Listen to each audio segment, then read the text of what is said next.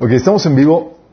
Estamos transmitiendo esto en dos lugares, en la, página de Minas Church de Facebook y también en la página de Minas Discipulado de YouTube. Búsquenos Minas Discipulado, inscríbete ahí. Si tienes problemas con la transmisión de uno, te invitamos a que te cambies al otro. Um, como quiera, si hay alguna interferencia o algo en la transmisión, también con, pones comentarios para estar al tanto de ello. Vamos a poner ese tiempo en la mano de Dios y vamos a comenzar un nuevo taller. Se llama Orden Creacional. Vamos a ver la primera sesión. Vamos a poner ese tiempo en manos de Dios. Amado Padre Celestial, bendito seas, Señor, por siempre. Gracias, Señor, por tu palabra, por tu revelación, Señor, sin la cual, Señor, estaríamos perdidos, Padre.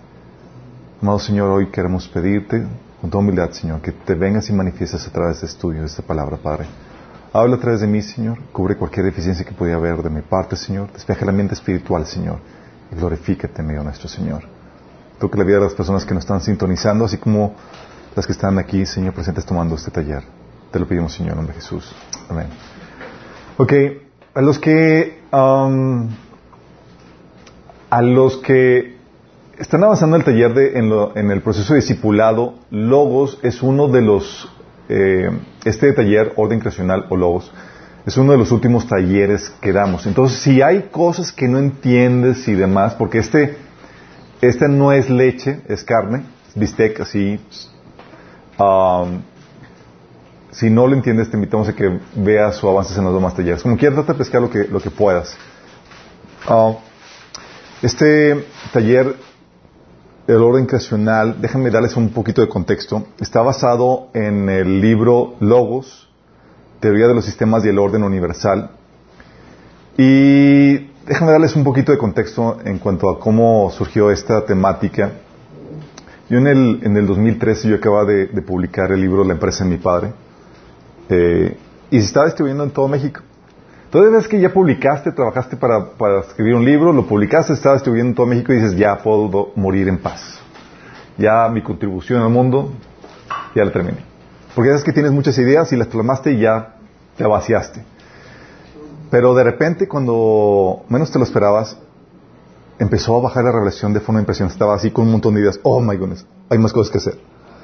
Y no podía con todo lo que me venía en la mente. Así era, así. De recuerdo un profeta de la iglesia donde iba, llega, me dice, me ve, me, me dice, tú estás conmocionado con toda la relación que el Señor te está dando. Y yo, sí. Dice, sí, así es. Y eso no me dio ninguna solución ni nada, nada más. Entonces, me dejó así parado. Y efectivamente. Y estaba juntando todas las piezas que eh, había leído en la Biblia y lo que había leído de varios autores reformados.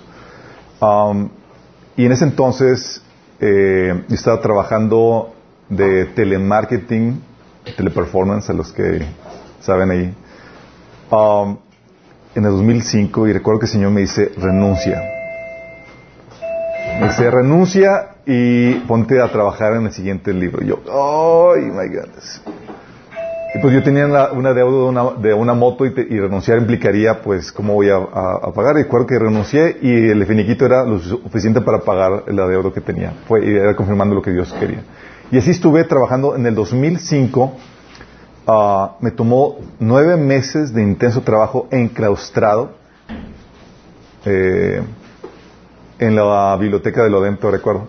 Recibía raids de algunos vecinos que trabajaban ahí y me daban a, a trabajar ahí. Y tenía las ideas en mi cabeza, pero no fue sino hasta que me senté a escribir todo que empezó a tomar orden y sentido. Y literalmente, chicos, fue como si Dios me agarrara la mano y me diera un paseo por su mente. Estaba así choqueado, así, ¡oh! Sí. Eh, ¿Y el, de qué trata lo que vamos a ver? Miren, chicos, como cristianos sabemos que hay, la, eh, hay un orden universal establecido por Dios. O de hecho lo que vamos a ver el día de hoy. Pero la pregunta aquí es, ¿cómo demuestras la existencia de dicho orden universal a gente no cristiana? ¿Cómo lo demuestras? Hoy hay un orden al cual te debes someterte. Sí, pero ¿cómo lo demuestras? Y no solamente cómo lo demuestras, ¿cómo enseñas a cristianos y no cristianos a discernir dicho orden? Bueno, de eso habla el libro. vamos a tomar cosas, eh, no vamos a entrar a detalle con todo lo que viene en el libro, pero vamos a tomar ahí. Y eh, el libro está escrito en, para llegar a un mercado no cristiano. De hecho, el, libro está publicado en Amazon, lo pueden comprar ahí para en Kindle.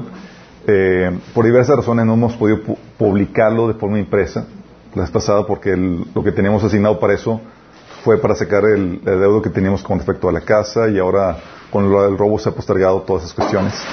Um, pero eventualmente vamos a sacar la versión impresa, lo tenemos también en PDF en nuestra página.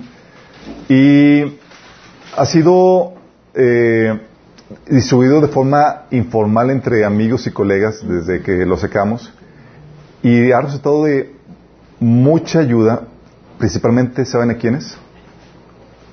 A estudiantes cristianos que atraviesan la prepa y la universidad. De hecho, uno de, un amigo que estaba pasando por una crisis de fe fue por este libro que volvió la fe porque estaba cuestionando todas las cuestiones, todo el, eh, el, orden de Dios y si realmente Dios existe o no. Y con eso se pudo dar cuenta que verdaderamente sí existe ahí un orden establecido por Dios. Um, el año pasado terminamos con la edición ya final del libro. Una eh, editora nos ayudó con eso. Y en ese taller estudiaremos la base bíblica de las ideas que en el libro se transmiten. Entonces vamos a ver, mientras que el libro no vemos toda la base bíblica, aquí vamos a ver toda la base bíblica de esta, de esta, de que se enseña.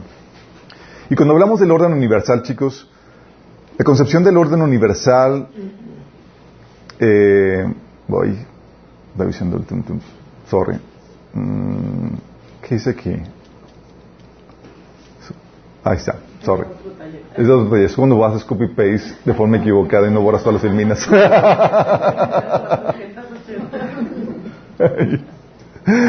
La concepción del orden universal no es algo único del cristianismo. Es algo que se ha manejado en diferentes culturas.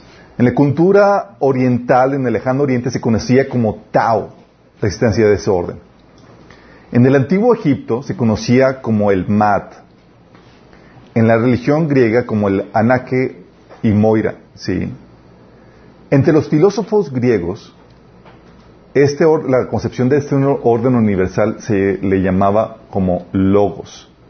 De hecho, es muy interesante porque durante el tiempo eh, de que escribió el Evangelio de Juan, el concepto de logos era conocido entre la gente, entre la audiencia, para referirse al orden universal. Y Juan utiliza esa palabra para referirse que ese orden universal, eso que estructura y ordena toda la creación, es una persona que se hizo carne. Es Dios mismo. Sí. Y ese logo se hizo carne como viene el Evangelio de, Juan. Y con eso estaba abarcando, estaba transmitiendo lo que la Biblia enseña, la cultura hebrea enseña a un lenguaje que el gentil intelectual podía entender. Sí, abarcando a esa, eh, a esa audiencia. En la Biblia, chicos, ¿saben cómo se conoce a, dicho orden universal? ¿Alguien? La Biblia se le conoce a ese dicho orden universal como sabiduría. Sabiduría. Dentro de la filosofía protestante calvinista o neocalvinista, la tradición reformada, se le conoce como el orden creacional. Sí. Filósofos como Abraham Kuyper, eh, eh, Hermann Doyever, entre otros que, eh, enseñan o transmiten la concepción de este orden universal. De hecho, los calvinistas han sido los que han dado, digo, todas las tradiciones, denominaciones tienen una contribución. Son los pentecosteses te, han contribuido con toda la cuestión carismática y demás, los bautistas con una escatología muy robusta. Eh, los calvinistas lo han contribuido mucho en el discernimiento del orden de la creación. Bastante. De ellos son los principales que han escrito acerca de los principios de Dios para la política, las artes y demás. Muy intensos, son muy intelectuales. Sin embargo, algo pasó con esa concepción del orden universal. Sí. Esa concepción fue mutando hasta el punto de desaparecer. Durante el medievo, esta concepción del orden universal se, veía como una cuestión orgánica, en donde la sociedad era un cuerpo, era como un cuerpo, con todos sus eh, órganos o instituciones ahí.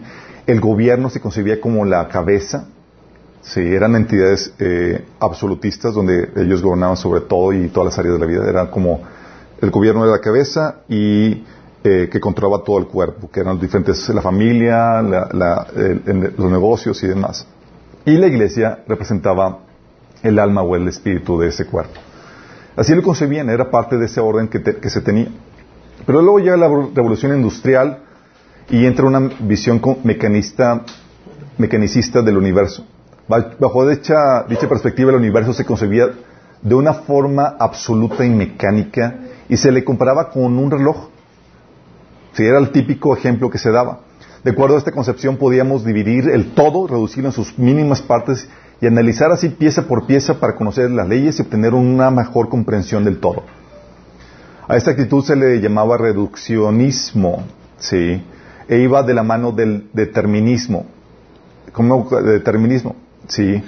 Era la creencia de que al conocer las leyes que gobernaban las partes, uno podría determinar la forma precisa de las consecuencias de una acción realizadas en el presente. Es decir, uno podía conocer el futuro. Por ejemplo, si tú sabías, eso lo vimos con el Newton, cuando, cuando llevaron física, de que, oye, eh, lanzabas una, una eh, ¿cómo se llama? En un cañón, una bala, y tú sabías de acuerdo a la velocidad y exactamente dónde iba a caer. Si conocías todos los elementos y todas las variables, tú podías calcular con precisión lo que iba a pasar. Y esa era una visión determinista, pero esa concepción determinista eh, llevaba a que podías conocer todo, o sea que nada era random, no había cuestiones de probabilidad, era si conocías y todas las variables, podías conocer y determinar el futuro con toda precisión. Sí. Ese era el mundo de Newton, con determinismo. Pero luego llega la concepción, llega en el siglo XX la concepción relativista con Einstein, quien se acuerda lucir la naturaleza relativa del universo, específicamente la del tiempo y el espacio, eliminando con ello parte del absolutismo. Pero entonces aparecieron los primeros estudios, parece entonces los primeros estudios de física cuántica. ¿Alguien ha, ha leído algo de física cuántica? Bueno, con la física cuántica, el reduccionismo y el determinismo no tardaron en caer, en, aventarse por la, por, la, por la borda. Primero, los trabajos realizados en este campo de la física de cuántica descubrieron que el universo estaba interrelacionado más íntimamente de lo que nos hubiéramos imaginado. Sumamente interrelacionado. Por ejemplo, partículas atómicas que pueden afectarse, descubren que hay partículas atómicas que pueden afectarse de manera simultánea a millones de años luz de distancia. Simplemente esa concepción era más de lo que podíamos imaginar. Como dos partículas, si tú afectabas una, inmediatamente afectabas a otra, a millones de años luz. ¿Te imaginas un, universo así? Es lo que enseña la física cuántica. Y lo demuestran, lo interesante de todo. ¿Sí? Y si a eso le agregamos el hecho de que las partículas atómicas se comportan de una manera cuando están siendo observadas o, eh, o medidas y de otra forma cuando no lo están, o sea, cuando las ves se comportan de una forma, las partículas subatómicas. Y cuando las ves se comportan de otra forma. ¿Te imaginas eso? Está de que vuela la tapa de, tus sesos. Llega el punto donde, por ejemplo, en nuestra visión naturalista, eh, digo, normal, tradicional, esto, oye, tú divides una parte en un pedacito y pues en teoría te encuentras un pedacito más chiquito, lo sigues dividiendo y lo sigues dividiendo y te encuentras con pedacitos más chiquitos, más chiquitos. Bueno, llega un punto donde la partícula que te encuentras está en uno y en todos los lugares al mismo tiempo. Exactamente. ¿Eh? Ese es el mundo de la física cuántica. Sí. Eh, de hecho, varios científicos dicen que aquel que cree entender la física cuántica es que no la ha entendido. Sí, dices, ah, yo la entiendo. No, entonces no la entiendes. Porque deja estupefactos a los principales científicos. Así, a la par, eh, a la par apareció Heisenberg, que es un científico con su principio de incertidumbre para el comportamiento de las partículas atómicas y con ello nuestros sueños deterministas de saber cómo van a ser las cosas con precisión se sumaron. Porque el hecho que una partícula pueda estar aquí y acá en, diferentes lugares al mismo tiempo es, entonces, ¿qué onda? No puedes ya calcular con precisión las cosas. Sí. Ah, con eso, la, la existencia de un orden normativo universal trascendente eh, es una concepción que si bien estuvo arraigada en el occidente durante el siglo XIX y a principios del siglo XX, fue perdiendo validez con el tiempo hasta considerarse un mito a partir del, siglo pasado. Algo ficticio, un paradigma equivocado. Esto se hizo evidente en el verano de 1940. ¿Qué pasó ese verano? Con el primer, hicieron el primer congreso de ciencia, filosofía y religión. ¿Te imaginas?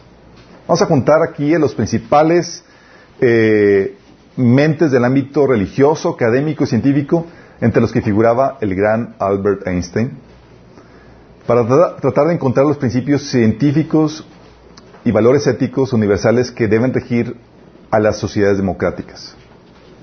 Si había una normativa universal, ellos seguramente serían capaces de encontrarlo, ¿o no? Sin embargo, en las conferencias nunca se llegó a ningún consenso y el Congreso se le consideró un fracaso en cuanto a su objetivo. ¿Te imaginas? Entonces, con el siglo XX llega el relativismo que saca el absolutismo, el principio de incertidumbre que saca el determinismo, simplemente ya no podemos determinar el futuro. Y aún así se manejaban, eh, se hablaba de un orden universal, sí, pero era muy criticado. Ah, por ejemplo, eh, Kofi Annan, que era eh, el, que dirigía las Naciones Unidas, ah, hacía referencia a este orden universal al hablar de principios universales que deberían, dirigir a las naciones, pero por eso era muy, muy criticado, porque estaban asimilando, estaban, estaba ganando la postura relativista de las cosas donde no hay ningún orden universal. Sí. Ah, entonces, aquí es donde llegamos nosotros a retomar ese concepto del orden, universal. Nosotros como cristianos creemos en la existencia de un orden en toda la creación. ¿Verdad? Sí. Bien. Entonces tengo que tomar, empezar con esto, como si... Aquí me fui con el orden universal en toda la creación. Sabemos, por un lado, que Dios es el creador de todo. Si algo existe, Dios lo creó. Sencillo, ¿no? Dios es el creador de todo. Dice Juan 1.3, todas las cosas por Él fueron hechas y sin Él nada de lo que ha sido hecho fue hecho.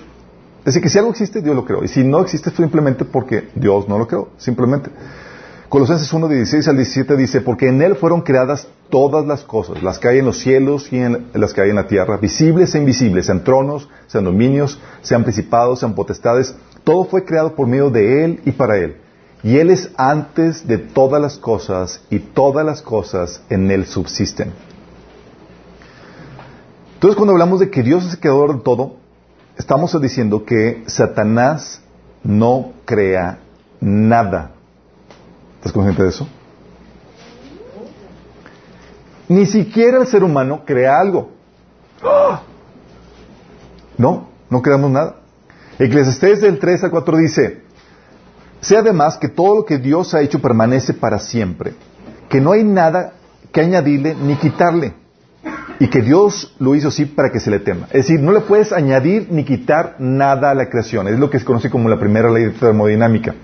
La materia no se crea ni se destruye, solo se transforma. Tú y yo no creamos nada dentro de la creación, simplemente maniobramos con las cosas creadas. Sí, de hecho por eso dice Génesis 2.2 que cuando llegó el séptimo día, Dios ya había terminado su obra de creación y descansó de toda su labor. Es decir, Dios ya no crea nada. Lo que tenemos es a partir de lo que se hizo en esa obra de la creación. Y es aquí donde llega la duda, oye, si Dios creó todo y la maldad existe, entonces creó la maldad.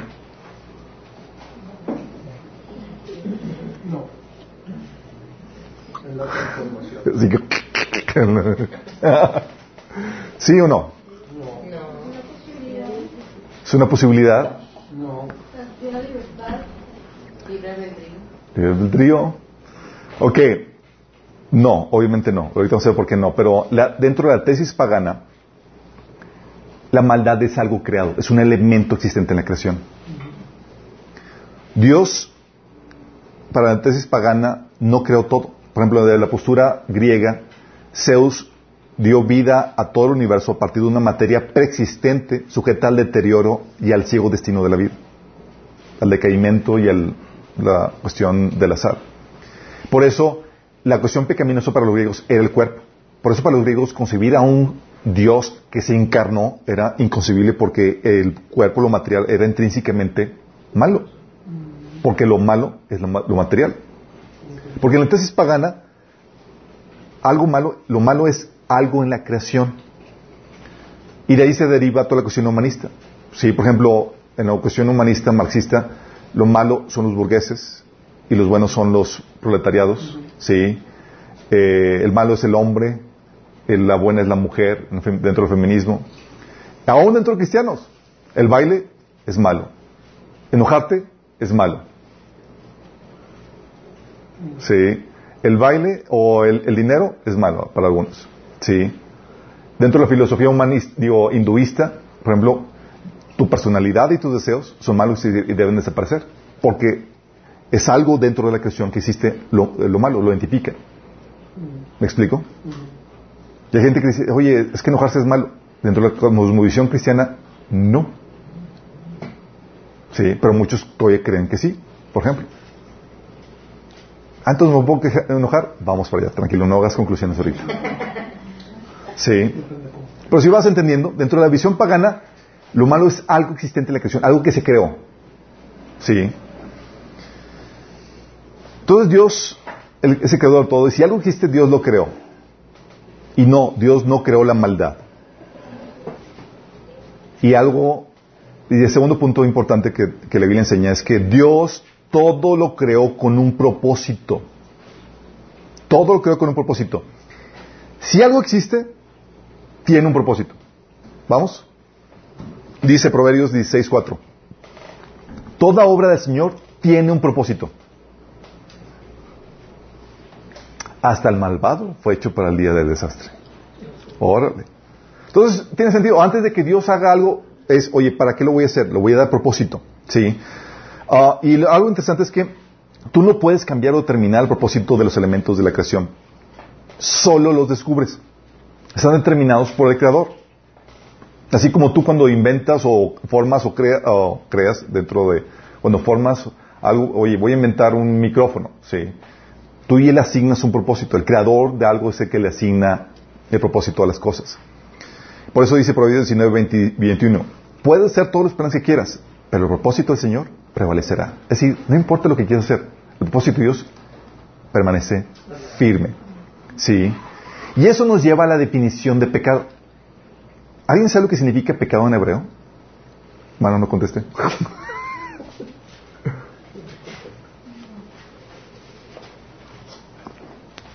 pecado en hebreo significa errarle al blanco. Es decir, desviarse del propósito para el cual fue apuntado algo. ¿Vamos? O sea, no cumplir con el propósito asignado de Dios. Eso nos lleva a entender, ok, entonces el pecado no es algo creado. Sí, el pecado es desviarse, es la desviación de lo creado del propósito de Dios. ¿Vas captando? Y eso nos lleva al otro punto. Si tiene propósito, tiene por consecuencia una normativa que, le lleva a cumplir dicho propósito. Y como todo tiene un propósito, hay, hay una normativa para todo. ¿Sí? Dios gobierna y dicta sus leyes sobre toda la creación. La Biblia dice en Salmo 103, 19, el Señor ha hecho del cielo su trono, desde ahí gobierna todo. Fíjate cómo esa, qué absoluto es esto. Dios gobierna sobre todo. ¿Sí? Y tiene sentido. Si Dios hizo todo, se espera que Él gobierne sobre todo. ¿Sí? Y ese gobierno sobre todo se ve en la persona de Jesús. Mateo 28, 18 dice, Jesús se acercó y dijo a sus discípulos, se me ha dado toda autoridad en el cielo y en la tierra.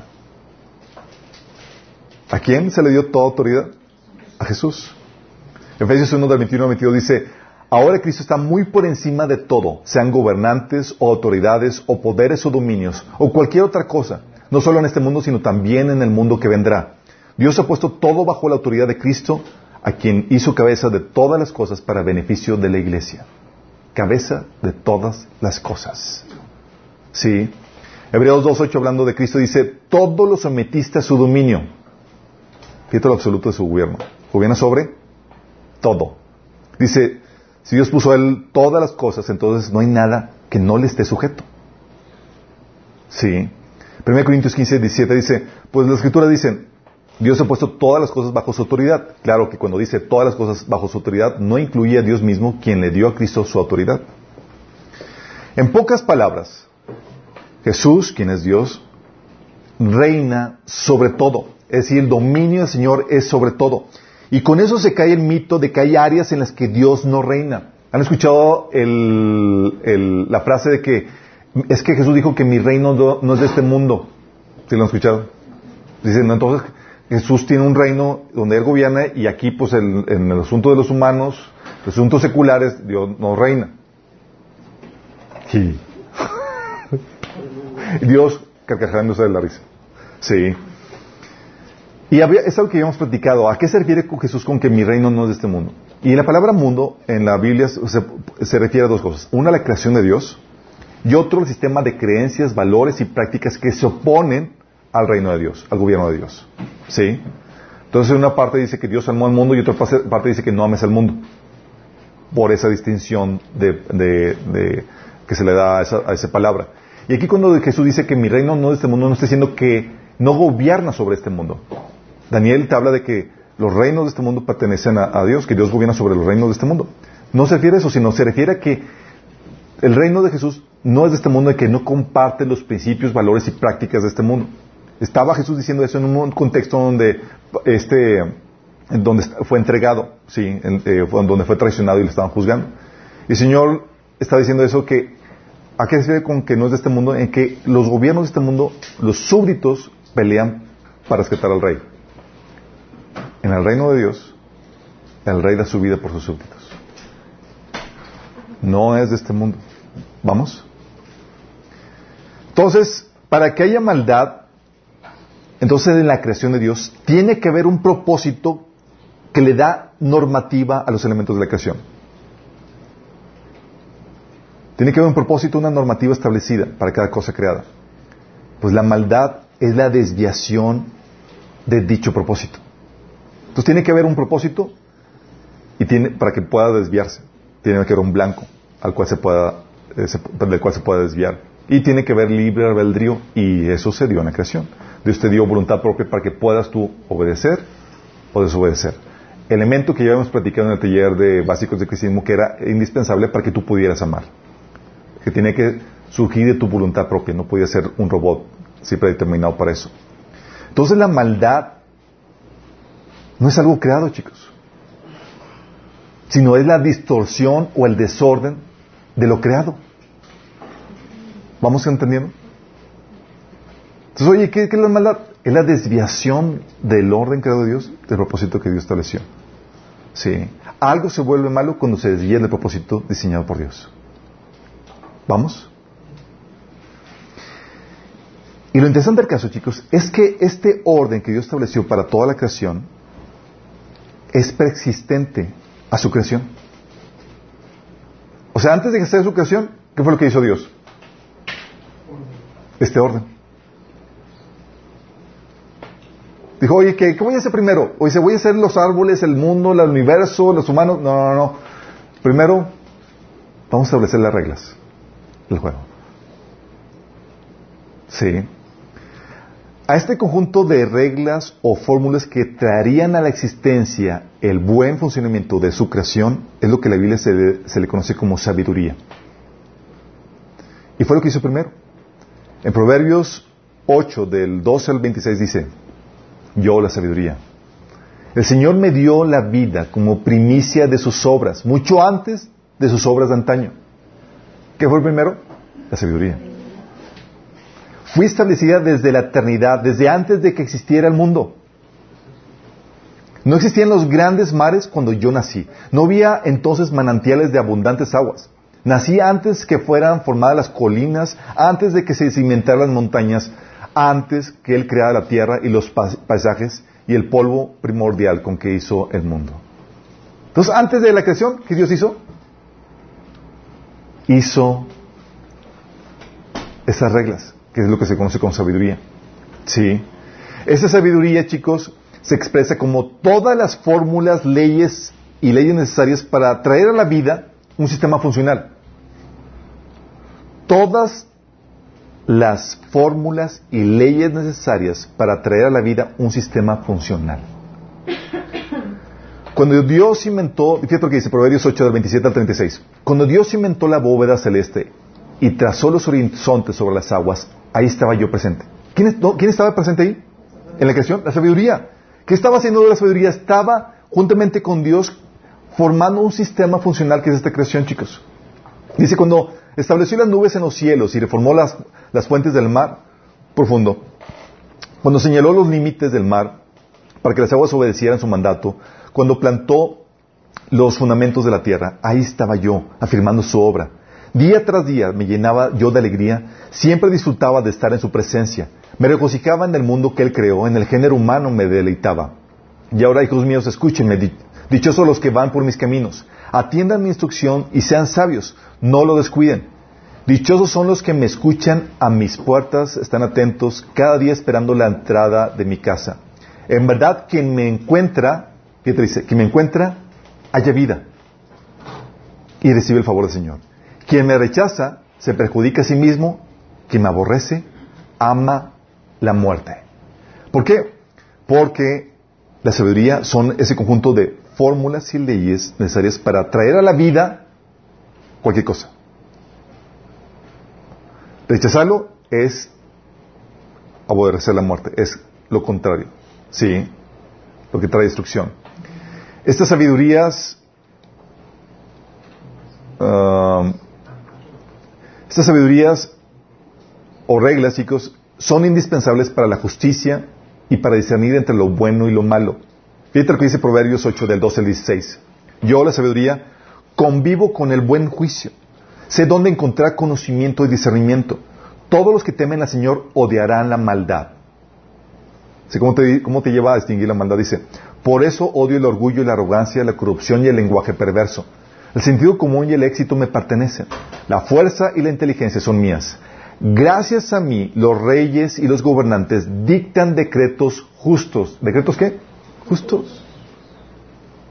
Gracias a quién? Porque es por la sabiduría que distinguimos entre lo bueno y lo malo, lo justo de lo injusto. Dice, los mandatarios gobiernan con mi ayuda y nobles emiten juicios justos. Por eso Proverbios 16, 11 también dice, Él es quien fija los parámetros de la justicia. Esa es la Este orden que Dios estableció es lo que te ayuda a determinar que lo bueno, que lo correcto, que lo justo, que lo injusto. Es el que fija el parámetro. Esta sabiduría se expresa también en los principios, acciones o procesos que rigen, chicos, toda actividad humana. Toda actividad humana. Los principios, acciones y procesos que rigen todo lo que hagas. Como por ejemplo la agricultura.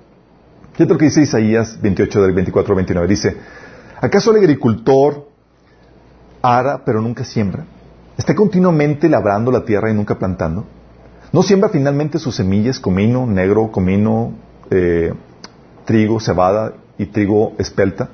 Cada uno en la forma correcta y cada uno en el lugar que le corresponde. El agricultor sabe exactamente qué hacer porque Dios le ha dado entendimiento. Nunca se usa un mazo pesado para trillar el comino negro, sino que se golpea con barras livianas. Nunca se pasa una rueda de trillar sobre el comino, al contrario, se golpea suavemente como una, con un mayal.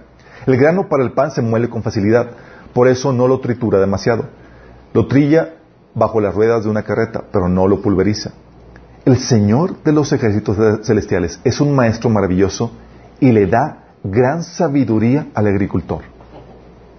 ¿Qué te está diciendo? Está diciendo que esa sabiduría te ayuda a entender las formas de cada actividad humana, cómo debo hacer las cosas.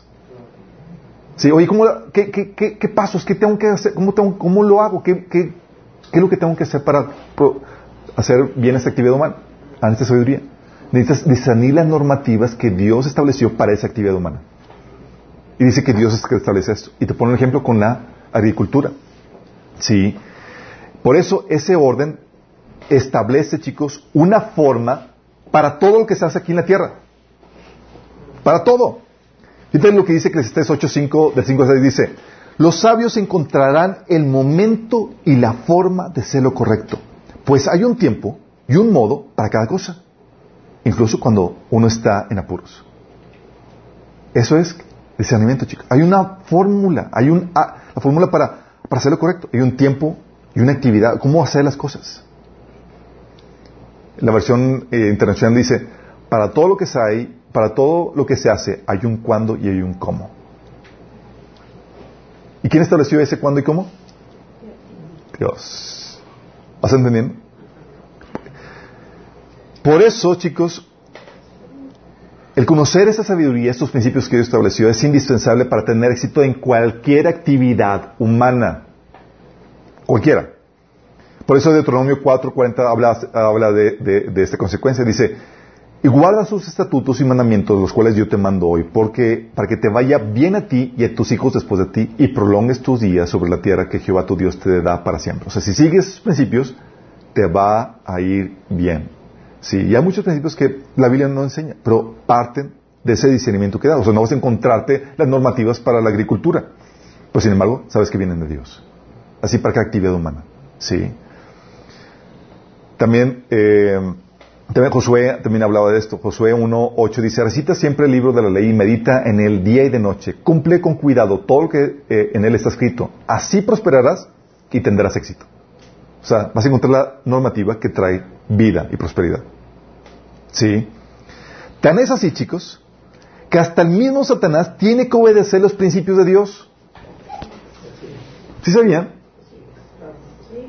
O sea, se tiene que someter, si no, no le funcionan sus cosas. ¿Sí? Dice, dice Lucas 11, 18, si Satanás está dividido contra sí mismo, ¿cómo puede mantenerse en pie su reino? Tiene que obedecer el principio de unidad que Dios estableció. ¿Vas entendiendo? Dices, ¿quién estableció ese principio de unidad? Tiene que obedecer eso. Si no, no funciona su reino, chicos. Por eso, conocer las leyes y principios de Dios da sabiduría al ser humano. Dice Salmo 119, 98, tus mandatos me hacen más sabio que mis enemigos, pues me guían constantemente. Salmo 19, 7 dice, la ley del Señor es perfecta, infunde nuevo aliento, el mandato del Señor es digno de confianza, de sabiduría sencillo. Digo, Salmo 119. A esta sabiduría, chicos, ¿saben también cómo se le conoce en la Biblia? ¿Alguna... En la Biblia? Se le conoce también como la ley de vida. Y tiene sentido. Es la ley, la fórmula para producir vida en cualquier cosa. En la familia, en el negocio, en tu persona, en tu salud, en cualquier cosa. Y esto es lo que hablaba Pablo, dice Romanos 8.2, porque la ley del Espíritu de vida en Cristo Jesús me ha librado de la ley de pecado y de la muerte. Aquí mencionó dos leyes. La ley del Espíritu de vida, que es la ley, la fórmula, las normas, los pasos que hay que obedecer para traer la vida en un sistema funcional. Oye, ¿cómo lo hago para traer, para traer vida a mi matrimonio? hay ciertos principios, leyes, fórmulas que debes aplicar. Sí. De hecho, nosotros hemos aplicado la ley de vida en nuestra vida para poder vencer eh, la muerte. Por eso vamos a resucitar, chicos. Hay una fórmula. Sí. Por eso Jesús decía, yo he venido para que tengan vida y la tengan en abundancia. Juan 10, 10. Porque Él es el, lo que dice Hechos 3, 14, Él es el autor de la vida. Él es el que tiene la fórmula para traer, a la vida cualquier cosa en este universo. ¿Vas captando? Entonces, oye, quiero traer a la vida un negocio. Ah, necesitas sabiduría. El Señor tiene la fórmula. Quiero traer a la vida esto. Necesitas esta ley de vida, este conocimiento, esta sabiduría. Por otra parte, está la ley de pecado, la ley del pecado y la muerte. ¿Qué dice ahí? La ley, que es la ley, la fórmula, las normas o los pasos que hay que obedecer para traer muerte a un sistema. ¿Cómo lo hago para destruir una familia? Ah, sigue estos pasos. ¿Cómo lo para destruir un negocio? ¿Cómo, como había una película, cómo perder a un novio en 10 días o eh, bueno, hay fórmulas para eso, chicos. Hay pasos que tienes que obedecer. ¿Sí? Y ese es el, en eso se especializa el enemigo, chicos. Sí, Juan 10, 10 dice, el ladrón no viene sino a robar, matar y destruir. ¿Y cómo lo hace? Porque él conoce a la perfección esta ley de muerte. Gracias a la ley de vida. Porque si la ley de vida te dice de forma implícita cómo destruir un, sistema, ¿cómo lo hago? Pues simplemente desobedeces. Sí. Por eso, chicos, la función de Satanás es estropear el desorden, eh, desordenar el orden de Dios. Utiliza los elementos de la creación, utiliza las normas de Dios y las revuelve todos. Sí. Pone cada actividad fuera de lugar. Pone la actividad, por ejemplo, sexual, que debe ser dentro del, matrimonio, en tu recámara, a, vamos a hacerlo público, con personas fuera, y desacomoda esa actividad para cada cosa. Sí. Es como un rompecabezas. Están todas las piezas armadas y revuelves todo. Y se, y se arruina todo el orden de la creación. Sí. Por eso, cuando entiendes esto, entiendes que la caída, lo que vino a ser, no fue a corromper la creación, sino a desordenar la creación, que esa es la forma. Porque hay una corriente baptista, por ejemplo, de las anabautistas, dicen que la caída lo que hizo fue, fue a corromper los elementos de la creación que son ya intrínsecamente malos. O sea, no hay nada bueno. Y tú debes de apartarte, desligarte de este mundo como una, como una cosmovisión eh, este, griega, que todo lo material es malo. ¿Sí? Así lo concebían ellos. Pero no es así. Lo malo es el desorden de los elementos de Dios, lo cual nos lleva a entender que podemos redimirlos. ¿A qué me refiero? Si los pones en el orden correcto, pueden volver a mostrar la gloria original que Dios quería. Y esa es la función de nosotros, chicos. La función de nosotros es discernir e implementar el orden de Dios, su voluntad, su sabiduría. Dice Proverbios 8 del 1 al 2 que su orden no está lejos de nuestro alcance, ni es caprichoso o volátil. Sí, podemos entender su gobierno, su sabiduría que está a nuestro alcance. Este, por eso la sabiduría está gritando, ¡Ey! Estoy gritando, chicos. Es lo que, esa sabiduría, chicos, sabes, la Biblia te lleva a discernirlo, pero también se discierne lo que se conoce como sentido común, que ahorita no es el, es el menos común de todos los sentidos. Sí. Pero este discernimiento, chicos, es indispensable para poder manifestar el reino de Dios. Porque si no disciernes el orden, ¿cómo vas a, manifestar su normativa? No se puede. Es indispensable para contrarrestar las obras de las tinieblas. ¿Te das cuenta de lo importante de esto? Oye, ¿cómo, cómo voy a contrarrestar eso? Necesito discernir el orden de Dios. Si no, ¿cómo contrarresto? Me puedo unir al orden del enemigo en mi ignorancia, trayendo destrucción. Y eso aplica a toda la vida, chicos. A tus relaciones, a toda actividad, a todo aspecto, a tu familia, a la empresa, a la escuela, a la iglesia, a la sociedad misma, al sistema ecológico, al sistema internacional, you name it, a cualquier cosa. Si algo existe, hay un orden normativo que lo regula. Y es de nosotros discernir cuál es el dicho orden para que podamos implementar el orden de Dios. ¿Vamos bien hasta aquí? Sí. Ok, creo que vamos a un muy buen tiempo. Y eso es lo que creemos los cristianos. Y si no lo creías, bueno, ahora ya lo sabes. Sí, eso es lo que debemos de creer. Sí.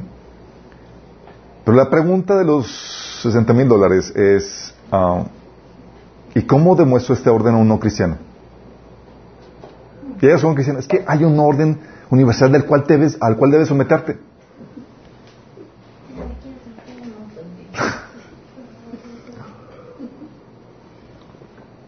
Es difícil, chico. Imagínate, llega un, eres un, eh, político cristiano y quiere establecer, ¿sabes qué? Oye, voy a establecer políticas antiaborto, por familia y demás, y como base utilizas la Biblia. ¿Cómo caería un público no cristiano y cada vez menos cristiano? ¿Se quiere imponerme su religión? Sí. O sea, tus creencias. A gente no creyente no puedes apelar a dicho orden basado en la Biblia. Pero ¿qué tal si extraes la filosofía que enseña la Biblia y lo puedes explicar en puros términos naturales? Uh. ¿Cómo lo podríamos hacer? ¿Es posible? ¿Sí? Ok, ¿cómo demuestras la existencia de este orden a uno cristiano? Y es aquí donde entramos en la teoría de los sistemas. La teoría de los sistemas viene al rescate. ¿Alguien ha llevado alguna materia de teoría de los sistemas? ¿Alguien ha estudiado algo acerca de eso? ¿Existe eso?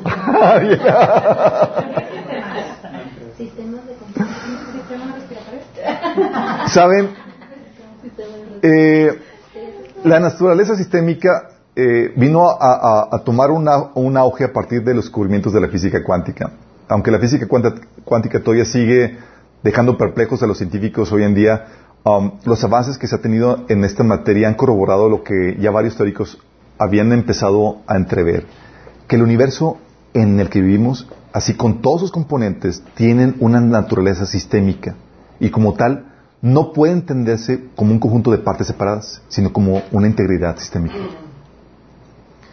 Uno de los pioneros en este sentido fue Bertrand Lanfy. Si tú checas una bibliografía de sistemas vas a encontrar que fue de los primeros que empezó a estudiar el comportamiento de los sistémicos.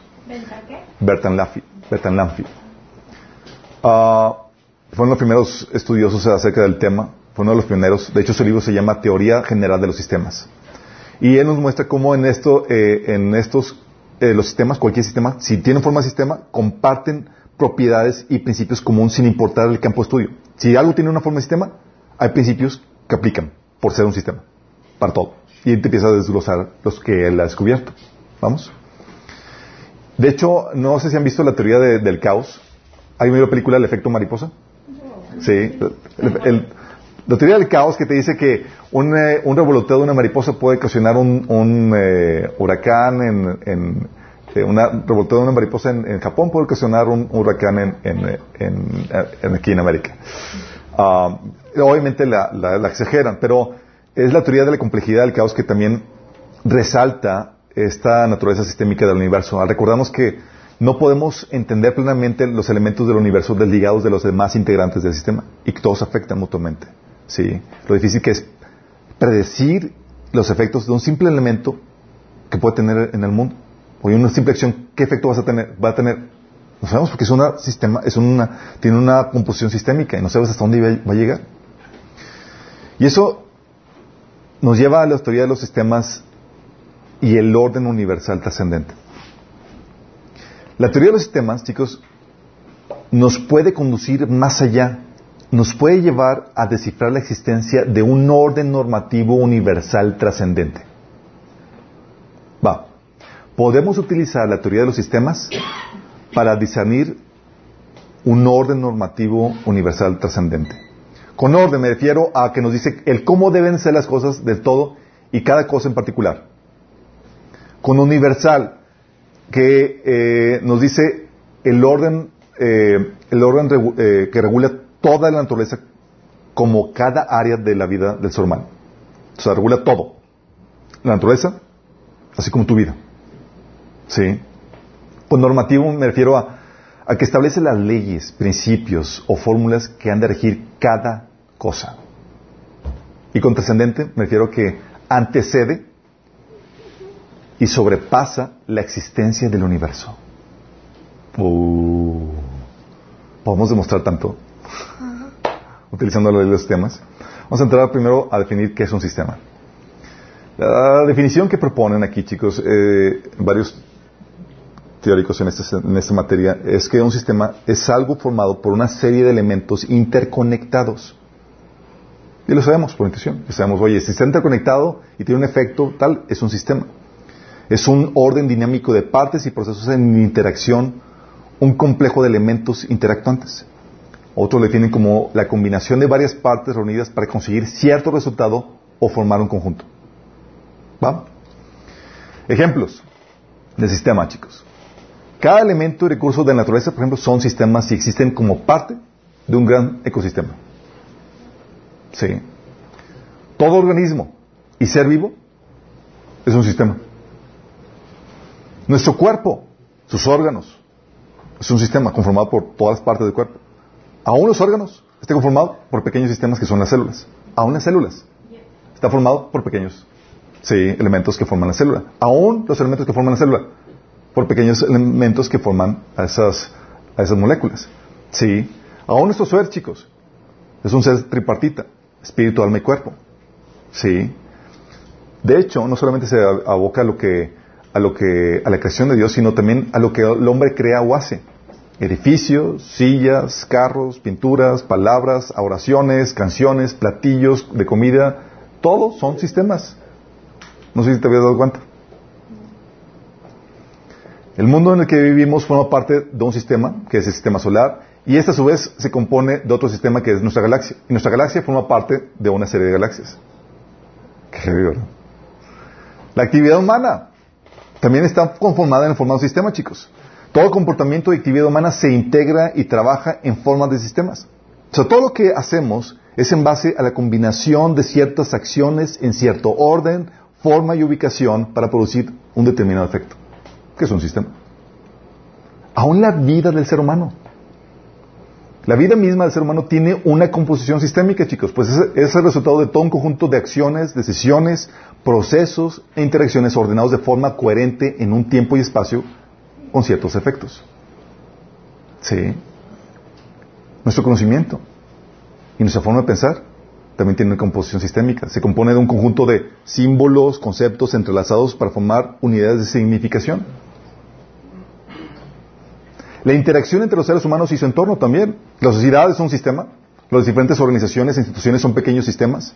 Y todos ellos, interactuando con la naturaleza, forman parte de un solo sistema que es nuestro mundo. Todo, chicos. Así que desde lo más pequeño elemento que es el átomo, el organismo unicelular más simple, hasta el ser humano, sus entrañas, sus creaciones, su actuar, su vida, cada aspecto que lo compone, su sociedad, su naturaleza, el mundo, los planetas y hasta las más lejanas galaxias, todo, absolutamente todo, existe en la forma de y como parte de un sistema. ¡Wow! ¿Por qué Dios hizo eso? ¿Por qué Dios lo hizo así? Para nosotros como cristianos no es de sorprendernos porque Dios es un Dios sistémico.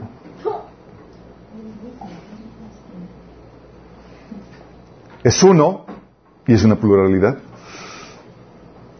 Sí. Una pluralidad inseparable. Hijo, Padre, Hijo y Espíritu Santo. Sí. Dice, oye, ¿cómo puedes concebir que, que algo trino sea uno? Si entiendes cómo opera un sistema, lo captas perfectamente. Porque Dios es un sistema. ¿Sabes que son tres? Pero como es un sistema, hay unidad, sí, y son inseparables. también hay pluralidad. Por eso no es de extrañarnos, chicos, que la creación refleje su gloria. Como viene Romanos 1.20, Salmo 8.1 o Salmo 19 del 1.2. Porque en la creación de Dios podemos ver sus atributos su poder invisible, como es Él. Y en su creación, chicos, así como Él es sistémico, Dios hizo todo en la composición de un sistema. Qué heavy, ¿no? Así de absoluto es la composición sistémica de, la, creación. Y lo interesante caso es que hay una característica de los sistemas, que en todo sistema hay un orden normativo en todo sistema, chicos, hay un orden normativo. Hay una ley preestablecida que dicta la forma en que se debe construir y trabajar correctamente todo sistema. Un orden normativo para su existencia. Hay una ley preestablecida que dicta las instrucciones, las normas, las fórmulas, leyes, principios, pasos, especificaciones, requisitos, como le quieras llamar, que traen a la existencia algún tipo de sistema. Hay un orden normativo también, no solamente para traer a la existencia un sistema, hay un orden normativo para ponerlo a funcionar de forma correcta. ¿Sí? Esta misma ley dicta de igual forma los principios, leyes, pasos, fórmulas, etcétera, que rigen el correcto funcionamiento de los síntomas, de los sistemas, perdón. Por eso, cuando algo no está funcionando bien, vas a un doctor, es, señor, sí, una, célula que se revela a la, ley, a del sistema se convierte en cáncer. Sí. La ley del sistema nos enseña que en todo sistema hay un orden normativo que regula, ordena e integra todos los componentes dándole sentido, coherencia y el efecto necesario para formar un todo funcional. A esta ley, chicos, le llamamos la ley del sistema o la ley del orden sistémico o la ley sistémica. ¿sí? Y eso nos lleva al punto ateísta. Saben que el ateo, eh, muchos ateos son ateos no por convicción científica, sino por convicción moral. ¿Saben a qué me refiero? A que, sobre todo, no porque no, no haya suficiente evidencia para creer en Dios, sino que porque moralmente me parece repugnante tener que darle cuentas a alguien y someterme a alguien más. ¿Sí? Pero la problemática es que cuando analizas la composición sistémica y todo funciona como un sistema, se baja la concepción de que no hay un orden moral sin Dios. Porque la teoría de la ley del sistema entonces nos indica que hay una forma preestablecida en la que debería de construirse el universo para su existencia, para que fuera posible su existencia y para que la vida pudiera surgir. Por ejemplo, dentro de eh, esta trascendencia que va antes de la creación, queda demostrado, por ejemplo, con el Big Bang, sin meter a Dios. Esta famosa, eh, esto lo vimos en el taller de, apologética, pero esta, esta, famosa explosión que dio origen al universo según la visión atea, debía tener cierto grado exacto de intensidad para permitir la existencia de galaxias y, demás cuerpos celestes. Esta famosa explosión que dio origen al universo, eh, también, si hubiera tenido poca velocidad, el universo entero se hubiera vuelto a colapsar por las fuerzas de la gravedad. Si hubiera ocurrido con mucha velocidad, toda la materia se hubiera esparcido tan rápido que no hubiera ha habido la oportunidad para formar galaxias, planetas y demás cuerpos celestes. Lo mismo hubiera pasado si la fuerza de gravedad no tuviera la medida exacta que tiene. Su no existencia o una fuerza de gravedad demasiado débil o demasiado fuerte hubiera imposibilitado la forma del universo o de las galaxias y sistemas solares planetarios. Los átomos también debían cumplir con una fórmula específica para poder existir. Parte de los componentes de los átomos son los electrones, que tienen una carga negativa, y los protones tienen una carga positiva.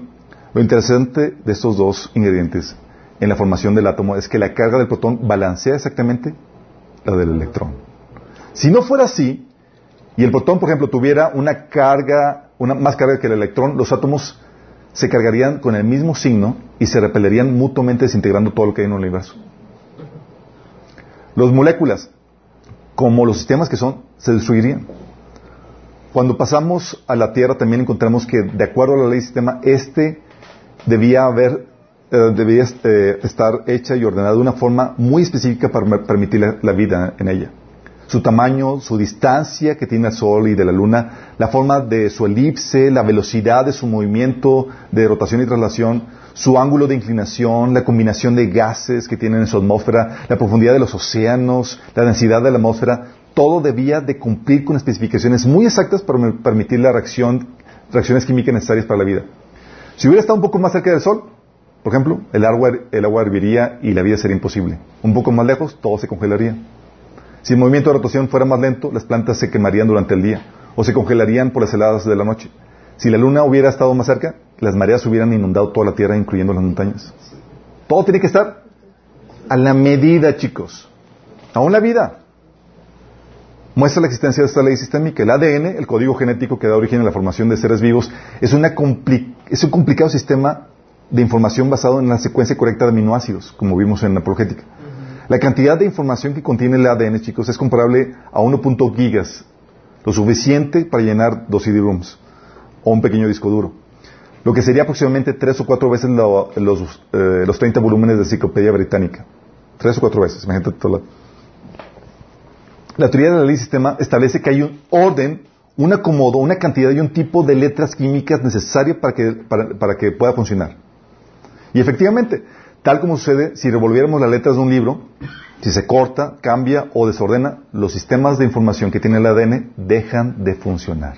Es decir, hay una ley que tiene a la que se tiene que someter para poder producir el efecto necesario. Y esta trascendencia también se ve por los universos paralelos. ¿Se acuerdan que vimos en Apologética que es una de las teorías que utilizan para refutar la existencia de Dios?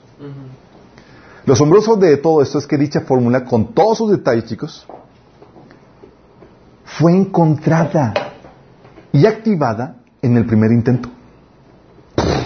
explotó el Big Bang y encontraron y las, todas las fórmulas necesarias se activaron. ¿Te imaginas? En el primer intento, en la primera gran explosión, en este rubro, no obstante, hay la hipótesis que, aunque no hay forma alguna de comprobarla de eh, si es cierto o no, um, significa que si hubo miles o millones de intentos fallidos. diciendo, ¿cómo pudo haber sido eh, en una, en la primera explosión, haberse formado un, universo funcional? Dice, no, no, no, es que hubo muchos universos alternos fallidos. Esta hipótesis, chicos, que es la existencia de universos paralelos al nuestro, los cuales no se lograron construirse de forma, eh, eh, no lograron construir sistemas funcionales, sino que fueron hechos universos muertos, estériles, que se autodestruyeron o que simplemente nunca llegaron a ser. Esa teoría realza las profundas y asombrosas implicaciones de la ley del sistema. Pues esto quiere decir que hay una ley, una fórmula, ciertos requisitos preestablecidos antes de la formación del universo que determinan si éste llega a ser o no, o si será funcional, o qué tipo de universo será. ¿Estás entendiendo? Tenía que atinarle a la fórmula. ¿De dónde vino? Estaba persistente. Al universo. ¿Vas captando?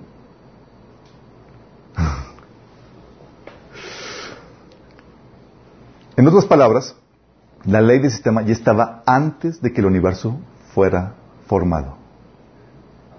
Tal como lo enseña la Biblia. Si no fuera así, se hubiera, podido formar nuestro universo si las cargas electrónicas de los, electrones y protones no estuvieran balanceadas. No. ¿O podríamos afirmar que cualquier intensidad de explosión del Big Bang hubiera funcionado? No. ¿O cualquier tamaño de posición, ángulo o composición de la Tierra hubiera servido para generar vida en el planeta? No. ¿Acaso no se debieron de cumplir ciertos requisitos preexistentes que determinaron la correcta formación de un universo y planeta capaz de sustentar la vida? Sí. Lo cual significa que es preexistente todo. ¿Vas captando? Aún la evolución, chicos, demuestra la existencia de un orden persistente. Oye, perdón, no queremos una evolución, no importa. Le podemos traer y podemos utilizarla, sí. La teoría de evolución propone que toda variedad de seres vivos que existen hoy en día son el resultado de un proceso evolutivo producto de mutaciones fortuitas y la selección natural a lo largo de millones de años. Ya conocen eso, lo llevaron en, ¿qué? ¿Primaria? ¿Secundaria? ¿Kinder? no sé cuándo. De la formación del primer organismo unicelular comenzaron, en teoría, a surgir mutaciones que fueron añadiendo a ese organismo nuevos órganos o partes que le daban más ventajas o habilidad en otros medios alcanzando niveles más complejos de desarrollo. Claro, como este era un proceso aleatorio, pasaban miles y millones de años antes de que se diera una mutación beneficiosa, eh, según esta teoría.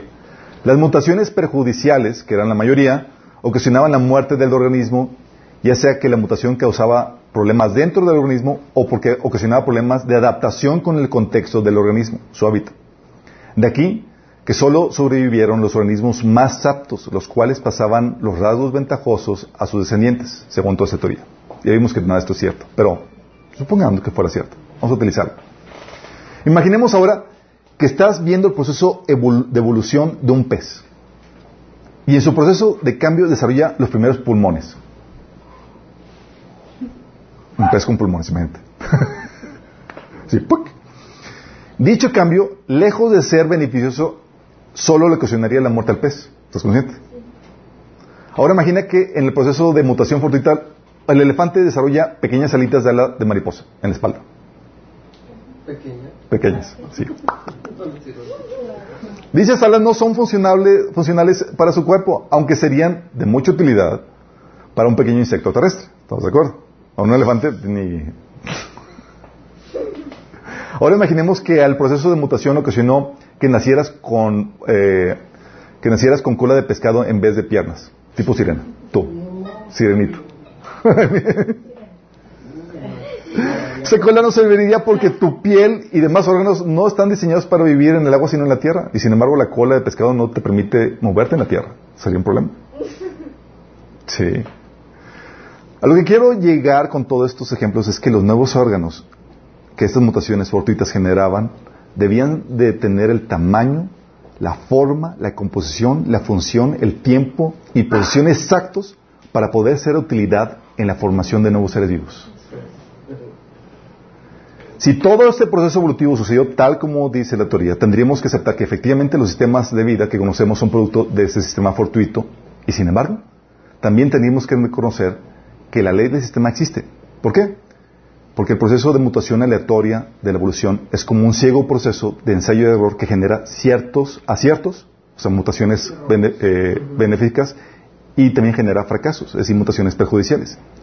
Y el simple hecho de que haya un acierto o fracaso en una mutación, sí, es la forma, significa que hay una fórmula a seguir, sí.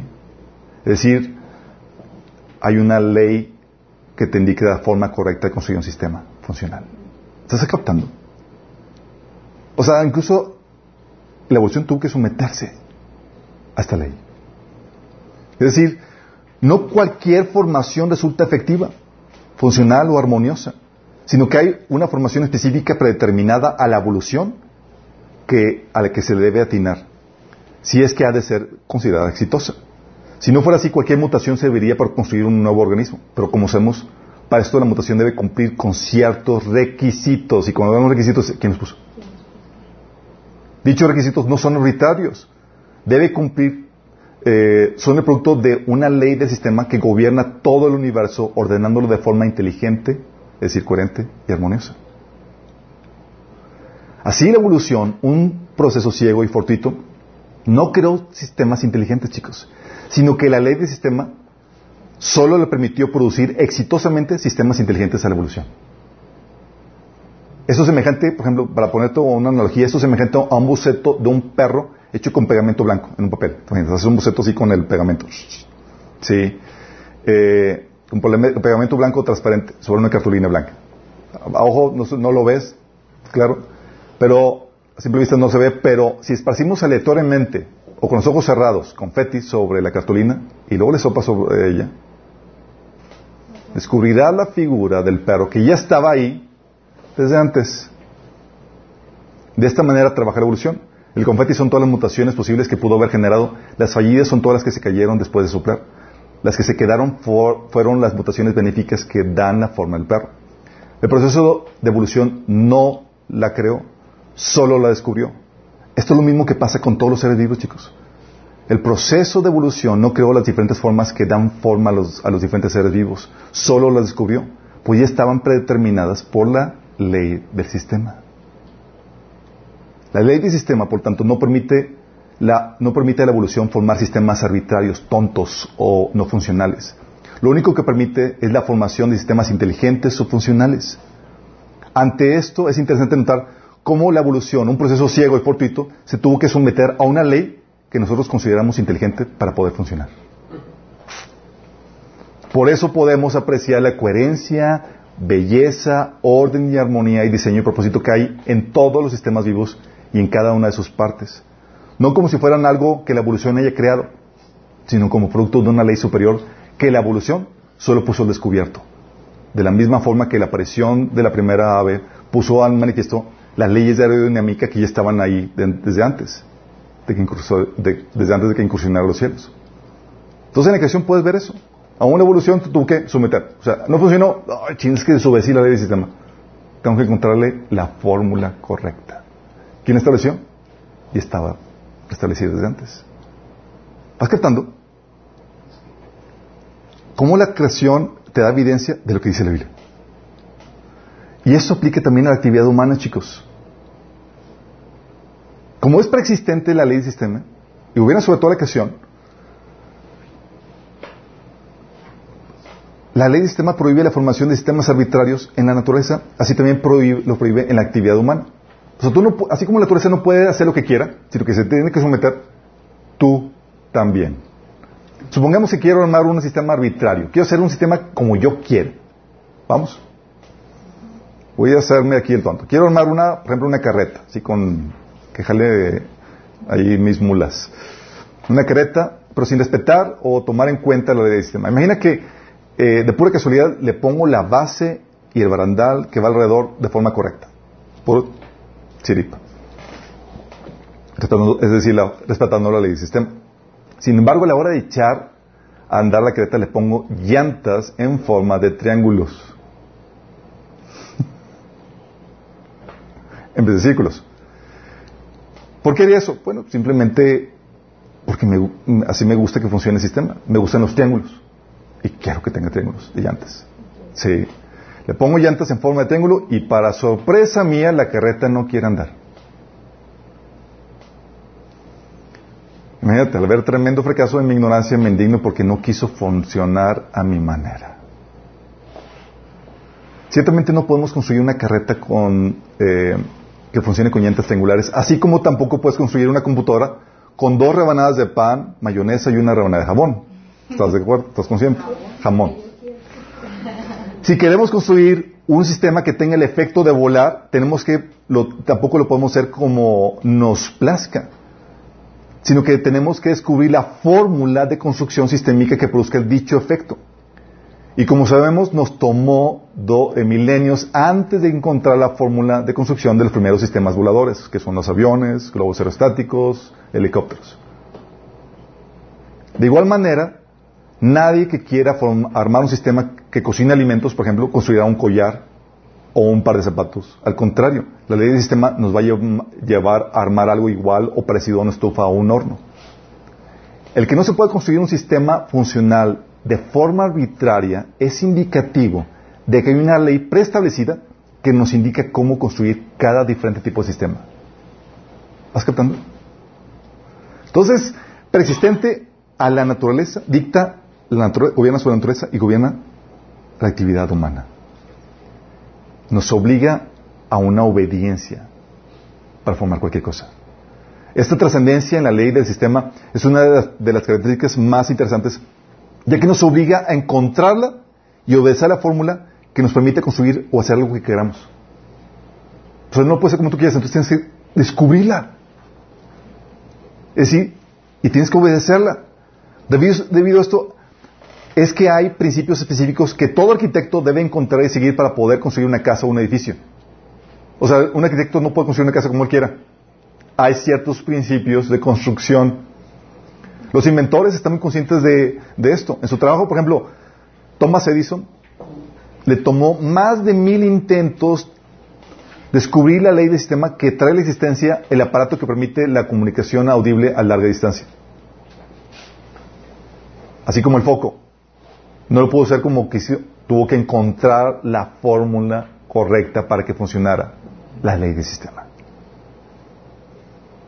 Podemos poner un ejemplo sin fin en eso pero te dice que la obediencia a esta ley del sistema preestablecida es requerida para que puedas formar cualquier cosa. Porque no, no sale como tú quieres. ¿Vas entendiendo? Y eso sí nos da, nos exige obediencia, pero también nos da, nos da un rango de opciones. Debemos reconocer que puede haber, por ejemplo, más de una forma en la que un sistema se puede construir. Pero estas formas están igualmente predeterminadas, chicos están predeterminadas, reguladas, restringidas por un rango preestablecido por la ley del sistema, e incluso el rango. Por ejemplo, para obtener color verde, a los pintores aquí, hay dos formas posibles. Una es combinando el color azul con el amarillo, y la otra es mezclando el negro con el amarillo. Ah, no sabía eso. Bueno, no, Muy importante para tu si se intenta obtener color verde mezclando el rojo con el blanco, jamás se logrará. ¿Por qué? Porque se, se sale de las formas preestablecidas por la ley del sistema para la construcción, la construcción de dicho color. Por otro lado, las formas disminuyen entre más detalles sean las especificaciones del sistema que quieres construir, hasta el punto en que la especificación del detalle obliga que solamente haya una sola forma. Los elementos que van añadiendo a un sistema van disminuyendo también las posibles opciones de construcción. Oye, si ya le añadí un elemento al sistema, ya me limita las posibilidades este es un principio general que rige todos los sistemas. Por ejemplo, si he construido una casa con paredes de cartón y techo de lámina, imagínate. Estos componentes me van a restringir las opciones dictándome la normativa a seguir si deseo añadirle un cuarto más. ¿Estás consciente? Si le añado en el segundo piso tendría que ser de un material y una dimensión tal que pudiera ser soportado por el primer piso. O sea, ya me dictó la normativa a seguir, ese primer elemento. Sí.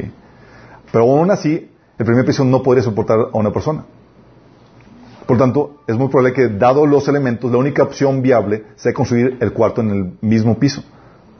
Porque cuando no tienes nada, cualquier elemento te sirve para comenzar y las posibilidades son infinitas. Pero una vez que pones el primer elemento, la búsqueda se intensifica. Pues ahora tienes que buscar otro elemento que encaje con lo que ya tienes, limitando tu rango. Por eso, La ley del sistema nos restringe y nos libera, chicos. Puesto que partimos de un universo dado, fíjate, partimos de un universo dado, tú no lo hiciste. Nuestras opciones se, se restringen. Ahora la, la ley del sistema no solo nos establece la forma de hacer o construir algo, sino que también nos dicta la normativa para que ese algo encaje armoniosamente dentro del contexto ya creado. En sentido figurado, podríamos decir que las piezas de rompecabezas nos han sido dadas, que ya nos, que nos fueron dadas, tienen diseño y formas predeterminadas que nos indican cómo deben encajar con otras. Nosotros no hicimos rompecabezas, ya nos dieron las piezas. Entonces, ¿qué nos toca hacer? Descubrir cómo se arma. Sí. Ciertamente no podemos cambiar la manera en que funciona el universo. Las formas en que funcionan los elementos de la creación de acuerdo a su naturaleza ya está definida, chicos. No podemos hacer que el calcio, por ejemplo, funcione como fósforo, ni que el metal se comporte como madera, y mucho menos podemos cambiar la ley del sistema. Sin embargo, lejos de limitarnos, esto en realidad nos libera. Primero porque nuestra capacidad creativa para hacer cualquier sistema, cualquier cosa, es el producto de nuevas asociaciones y referencias de los elementos ya existentes. Porque, por lo que tiene que partir forzosamente de un universo dado. O sea, nosotros no creamos, tenemos que tener algo para poder formar y segundo, porque la ley del sistema es la que nos propicia las fórmulas para construir cosas con los elementos existentes. Tenemos que discernir cómo se hace esto, con, esto, con los elementos creados. El universo nos da el material, las herramientas y la ley del sistema nos da la directriz para formar sistemas. ¿Vamos? Por eso, chicos, nosotros no descubrimos solamente, no creamos. La ley del sistema es lo que nos permite desarrollar todos los potenciales ocultos en la creación, sin llegar a destruirnos en el, proceso. Si la disierno y me someto a ella, no solo podría construir carretas que anden, sin, sin llantas triangulares, sino puedo construir carros, aviones, submarinos, edificios, canciones, pinturas y demás cosas. De hecho, el discernimiento y sometimiento a la ley del sistema fue lo que dio inicio a la civilización. Pues una de las primeras cosas que le permitió, fue una de las primeras cosas que le permitió desarrollar la agricultura, el conocer los tiempos y estaciones de la siembra y la cosecha, denotando un claro entendimiento de cómo funcionan las cosas en el sistema en el que se vive. Y como todo lo que el hombre hace parte de los elementos ya formados de antemano, el éxito del ser humano, de todo su quehacer cultural, depende de su habilidad para discernir la ley del sistema que rige el universo. En este sentido, la característica de trascendencia nos lleva a decir lo siguiente, que la ley del sistema siempre se discierne a partir de los elementos que tenemos, jamás se crea. Solo se descubre, nunca se inventa. ¿Estamos entendiendo? Para cualquier cosa, chicos. Y eso nos lleva a entender que hay entonces un orden en todo sistema. Toda la ley del sistema despliega ante nosotros el orden y la normativa que regulan las partes de un sistema para hacerlo funcionar. Un rompecabezas es un ejemplo sencillo donde vemos esto en acción. Todo rompecabezas es un sistema simple compuesto por piezas diferentes entre sí, las cuales tienen cada una una posición y una contribución única en la imagen que forman cuando todas son eh, ensambladas. En este caso, la ley de sistema establece que hay un orden preestablecido que regula la forma, posición y función de todas las piezas que integran el rompecabezas para que éste se pueda armar y todas las maneras en que uno, si, en las que si uno respeta la ley que rige eh, dicho sistema y trata de insertar las piezas, eh, puede armar este sistema. si no lo respetas, no va a funcionar, no vas a poder armar rompecabezas.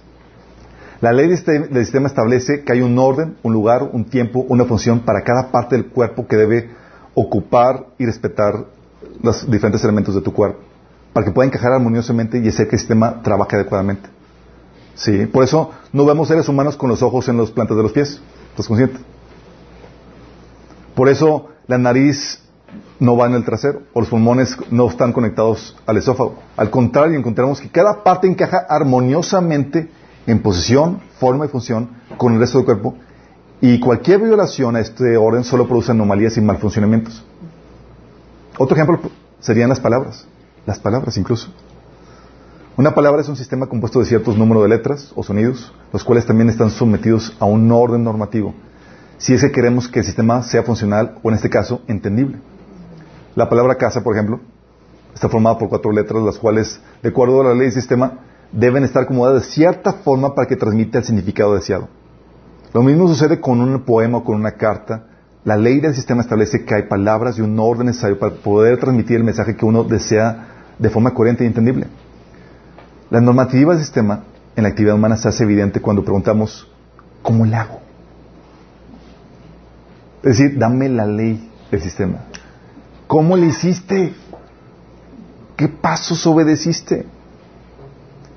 Pues lo que realmente estamos diciendo es, dame la fórmula a seguir, o dame la serie de instrucciones que debo obedecer, o dame el marco legal o el orden normativo al que me debo someter para formar tal o cual cosa o producir tal o cual efecto. ¿O no? Actividades simples como aprovecharse el cinturón, chicos. Hacer un nudo de los zapatos. O el comer los alimentos con cubierto requiere una fórmula sistémica que debemos conocer. Por eso los niños pequeños nos piden que los hagamos por ellos. No lo conocen, no lo saben. Sí, pues que aún no dominan la ley. En asuntos más complejos de la normatividad que despliega la ley, la ley del sistema ante nosotros es lo que nos indica la organización correcta que debe tener una institución, las funciones que debe ejercer, eh, que se debe, que debe ejecutar cada puesto, o cómo debe ser el proceso de producción, o cómo se debe interactuar con su contexto. Eso también es por ella que debemos, eh, que podemos encontrar coherencia y sentido a las cosas que nos rodean para poder armar nuevos sistemas, un edificio, una silla, un carro, una canción, etc. Y no solamente eso, chicos. La ley del sistema también nos ayuda a distinguir entre diferentes sistemas. La variedad de órdenes normativos que establece la ley de sistema para los diferentes tipos de, sistemas que hay es lo que nos permite distinguir, por ejemplo, una cosa de otra. Por ejemplo, tu cuerpo es un elaborado, elaborado sistema, pero la forma, pero la forma, eh, la forma en la que distinguimos tu cuerpo, por ejemplo, de un libro que pudieras tener en tus manos, es porque el libro no está regido por la ley del sistema que ordena y regula tu cuerpo. Por eso distingues que son sistemas diferentes. ¿Sí? La ley del sistema establece normas diferentes para cada tipo de sistema. En este caso, la ley que gobierna tu cuerpo establece que cómo debe estar compuesto de, varios órganos, cómo el corazón debe, eh, debe, ser el corazón, cómo debe tener el cerebro, el estómago, etcétera. También cada uno eh, debe tener su forma, su función y lugar determinado. Establece que el sistema que forma en conjunto eh, debe, debe consumir alimentos, todo el cuerpo, debe hacer ejercicio, debe ir al baño para su buen funcionamiento. La ley que gobierna el libro, en cambio, nos da una forma diferente. Establece que una función para el sistema que los distingue de otras cosas.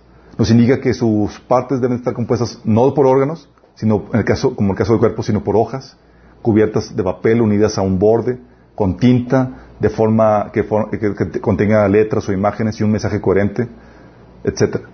De igual forma, la institución de gobierno se distingue de la institución de la familia. Porque cada uno tiene una ley diferente que lo diferencia del resto, al mismo tiempo que lo distingue como iguales de los de su clase. ¿Cómo distingues una familia de otra familia? Porque tienen la misma fórmula. Por eso distingues el gobierno de la familia, el negocio de la empresa, digo, del, gobierno. ¿Sí? Eso significa que no cualquier acomodo o orden de los elementos produce un sistema funcional, y mucho menos si se desea un tipo o un tipo o un fin específico. Estos chicos tiene una implicación. Si la ley del sistema es real, como lo hemos demostrado, y el universo entero funciona y existe en la forma de un sistema, esto conlleva una profunda implicación. Significa que hay un, un orden normativo universal que permite su existencia y buen funcionamiento. ¿Estás entendiendo? Como hay una ley que gobierna todo sistema y el universo entero funciona y existe en la forma de sistema, hay una ley implícita dentro del universo que regula todos sus elementos. ¿Sí? Otra implicación es todo existe en la como todo existe en la forma de y dentro de un sistema, hay una normativa que regula cada parte de los elementos de la creación y su relación con su entorno. Es decir, todo está regulado.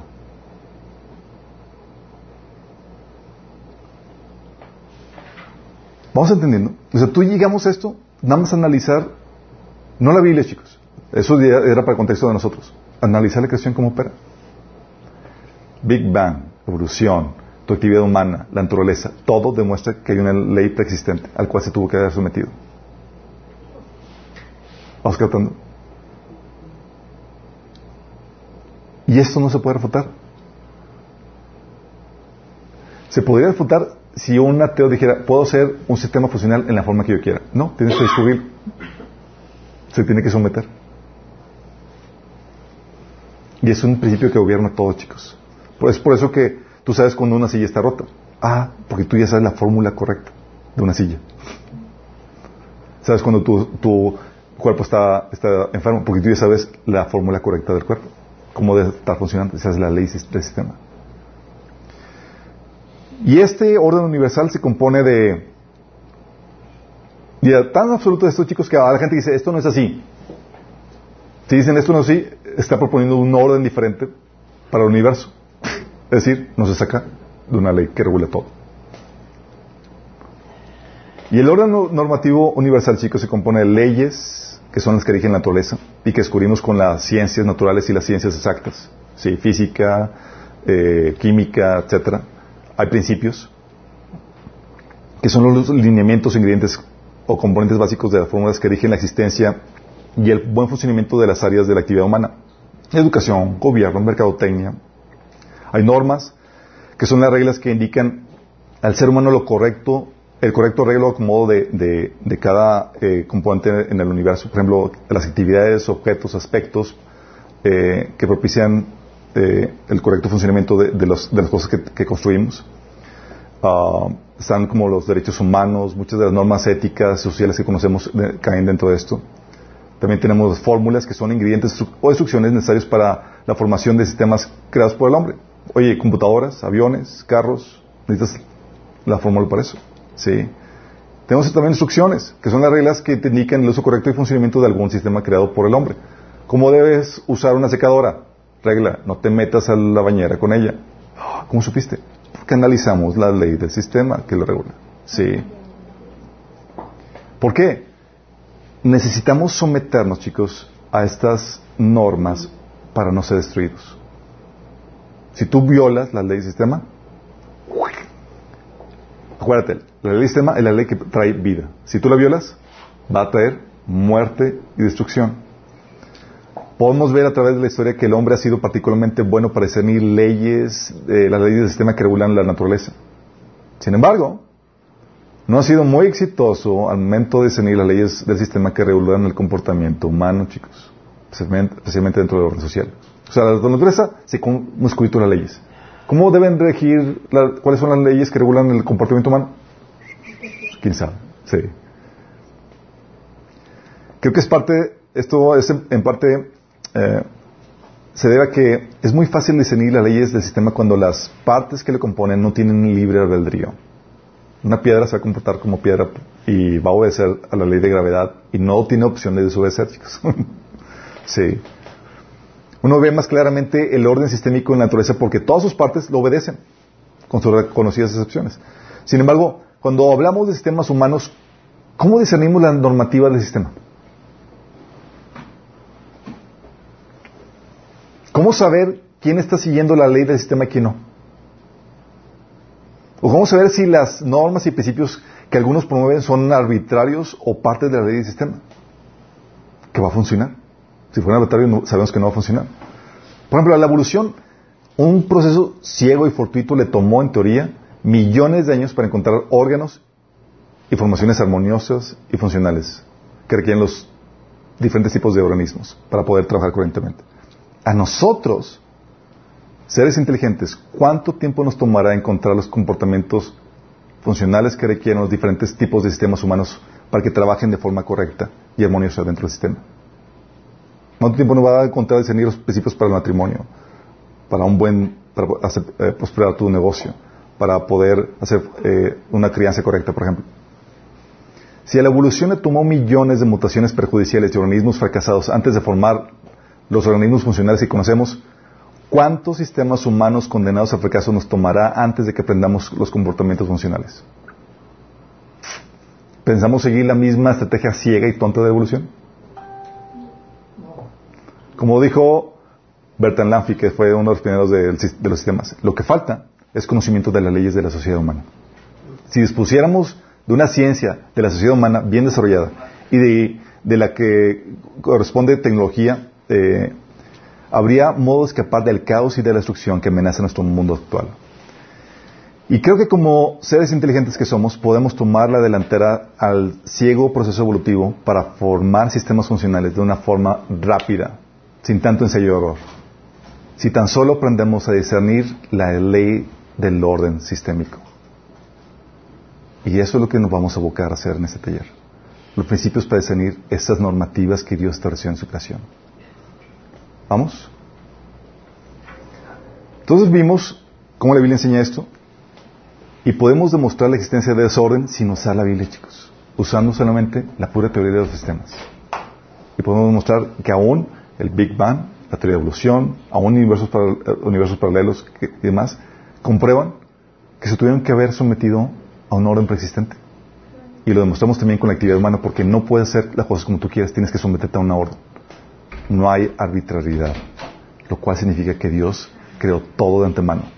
Ese pasaje de, Proverbios capítulo 8, donde Dios hizo la sabiduría antes de todo, la podemos ver claramente con esto. ¿Estás entendiendo?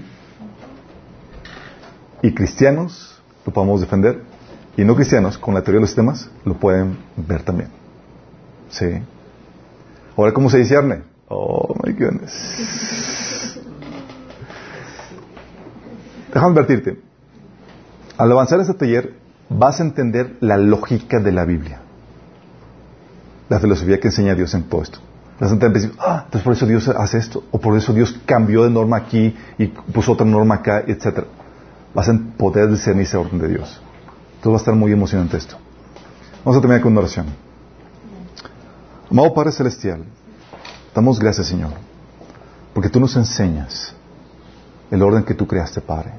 Y por medio de las cosas creadas, Señor, podemos ver tus atributos, tu atributo sistémico, Señor, tu omnipotencia, tu sabiduría, Señor. Gracias, Padre, porque podamos apreciar por medio de las cosas creadas cómo eres tú, Señor. Podemos también reconocer que lo que la Biblia enseña, Señor, es real, que hay un orden que regula todo y que tu dominio y tu reino es sobre todo, Señor. Padre, queremos pedir humildemente, Señor, que nos des sabiduría para discernir tu orden, Señor. Ese orden que necesitamos discernir para poder establecer tu voluntad en cualquier área de la actividad humana en la cual tú nos pongas, Señor. Sea para la política, para la familia, para los negocios, para la crianza, para los deportes, para las artes, para cualquier cosa, Señor. Ayúdanos, Señor. Haznos sabios. Danos discernimiento, te lo pedimos en el nombre de Jesús. Amén.